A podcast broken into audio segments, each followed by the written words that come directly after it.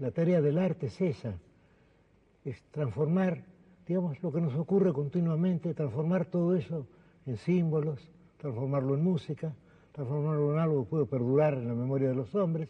Es nuestro deber ese, tenemos que cumplir con él, si no nos sentimos muy desdichados. Hola, queridos escuchas, pues este es el primero HP Hagen Presenta que hago y pues sinceramente es un tema que algunos de ustedes ya habían pedido y pues quiero tratarlo de la forma más somera posible. Y justamente el tema es el siguiente, ¿no? La relación entre lo divino, los dioses, lo sacro y lo profano, en cuanto a los autores de Nietzsche, de Laus y sobre todo Nigland, ¿no? Y esto del aceleracionismo. Y es que sí, justamente son autores que beben mucho de el misticismo, aunque parezca lo contrario. Sobre todo este de Laus, que siempre lo tenían como un pensador racional y pues representante incluso de las tradiciones ilustradas. Pero pues no, la verdad es que no, la verdad es que tanto de Laos como Nigland eh, devienen de la tradición nietzscheana, esta tradición nietzscheana que nos menciona que si uno ve mucho al abismo, tienes el peligro y la potencia de convertirte en el mismo abismo, ¿no? O sea, si uno se le queda viendo mucho al abismo, te conviertes en él. Mm, entonces, bajo esa tendencia, crea toda una desconstrucción de los valores establecidos, ¿no? Lo que Nietzsche llama la transvaloración de todos los valores, ¿no? La inversión platónica.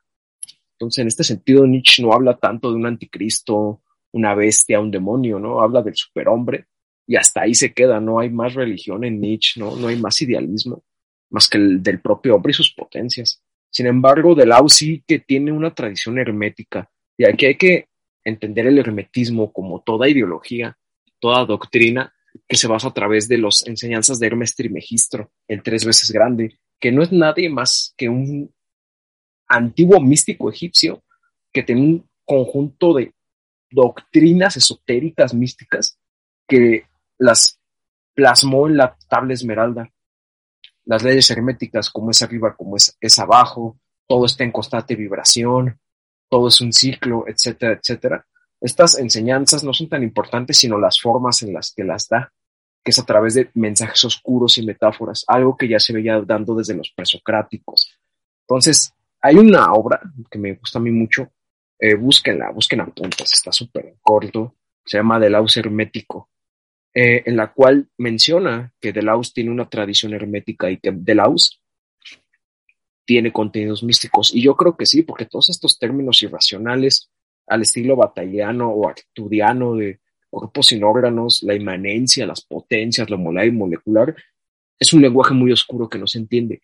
Y esto nos recuerda a los iniciados y los no iniciados, es decir, lo sacro y lo profano.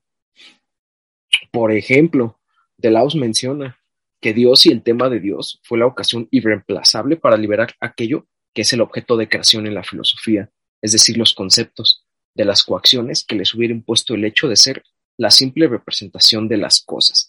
Es decir, que si se divinizan los conceptos, tienen una utilidad más allá que el propio materialismo de la razón, ¿no? Entonces, Delaus tenía pasajes muy anti-iluministas y totalmente anti-ilustrados y anti-racionalistas que merece la pena revisar.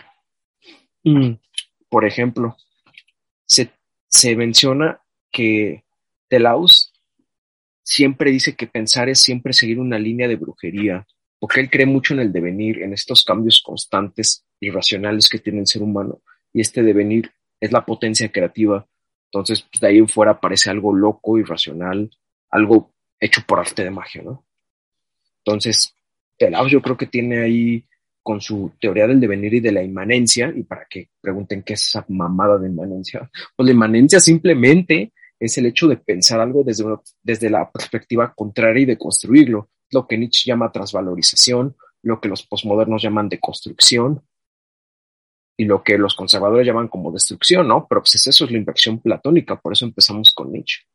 Entonces, el hermetismo de Delaus está presente. De hecho, justamente, eh, Delaus a los 22 años le hizo un prólogo a uno de los místicos más grandes de Francia, que de hecho fue maestro de Papus. Eh, el libro al que le hizo un prólogo de Laus en su juventud fue el libro de Mátesis, Estudios sobre Anarquía y Jerarquía del Conocimiento con especial referencia a la medicina. El esoterista es Johann Malfatti de Montereccio, médico de Beethoven y la familia Bonaparte. Malfatti eh, era un mesiánico matemático y que junto a otros filósofos poskantianos como Gronsky y Warren eh, fundaron la primera orden martinista, que es un movimiento en el siglo XVIII que se originó por Martínez de Pascali y Louis Claude de Saint-Martin y finalmente se articuló en la orden del médico Gerard Encauce, mejor conocido, y aquí viene la relación, como Papus, ¿no? Entonces, Deleuze tiene mucha relación con, el esoterismo. Deleuze después ya en su vida académica o paraacadémica eliminó este prólogo por temor a ser, pues sí, denunciado como mago o como oscurantista, ¿no? Pues eso es lo importante de la mátesis universalis. Lo importante es que Deleuze abre la puerta a otro gran filósofo eh, que se llama, obviamente no podemos hablar de otro, Kenneth Land, que en 1997 crea la Unidad de Investigación de Cultura Cibernética. Y aquí viene lo más, pues lo más radical o lo más interesante de toda la filosofía y su relación con la magia y el esoterismo y el demiurgo y todas estas teorías esotéricas. ¿Por qué? Porque Nick Land menciona que el demiurgo es una fuerza externa que está en el espacio, que nos atrae y nos va a comer. O sea, el Dios al final nos va a comer. Es este sol negro que nos está destruyendo. ¿Cómo saltar esa, ese trágico destino, ese, esa muerte del sol, ese nihilismo desatado? Pues justamente a través de, de una magia que él llama el pandemonium, que es y cito, la reunión de todas las teorías mágicas, esotéricas, científicas en un solo esquema. De hecho, su, su símbolo, que yo creo que va a ser la portada o, lo, lo, vamos a citar en este, en este HP, es una especie de anticábala, símbolos relacionados a través de flechas, y que él representa a todos los demonios, entendido este demonio como la metáfora de una idea que nos llega desde el exterior, y también literal, eh, la reunión de todos los demonios, el pandemonius, y le llama el numograma.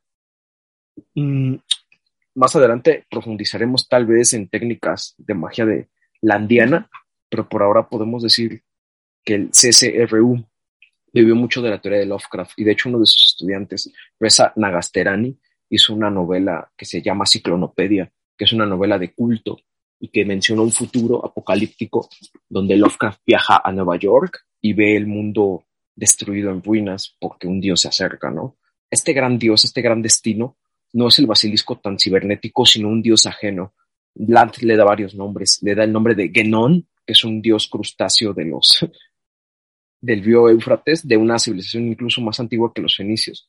Y le da varios nombres, ¿no? Le da el nombre de la gran inteligencia, del capitalismo incluso. De hecho, dice, el capitalismo es ese dios que nosotros le llamamos capitalismo, en realidad es la técnica, en realidad se llama teleoplexia.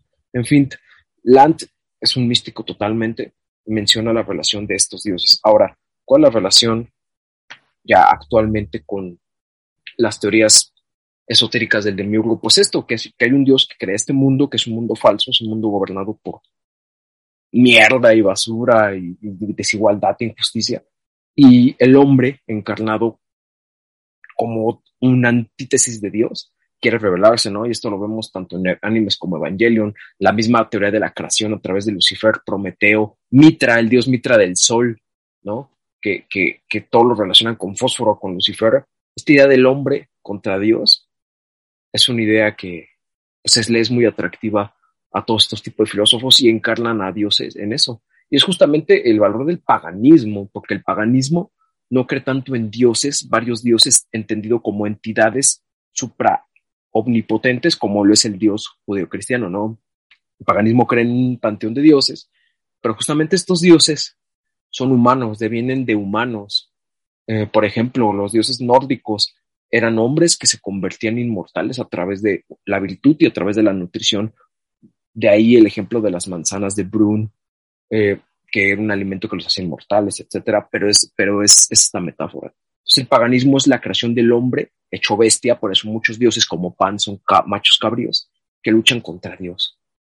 Y a veces lo logran vencer. idea del superhombre es una idea totalmente neopagana.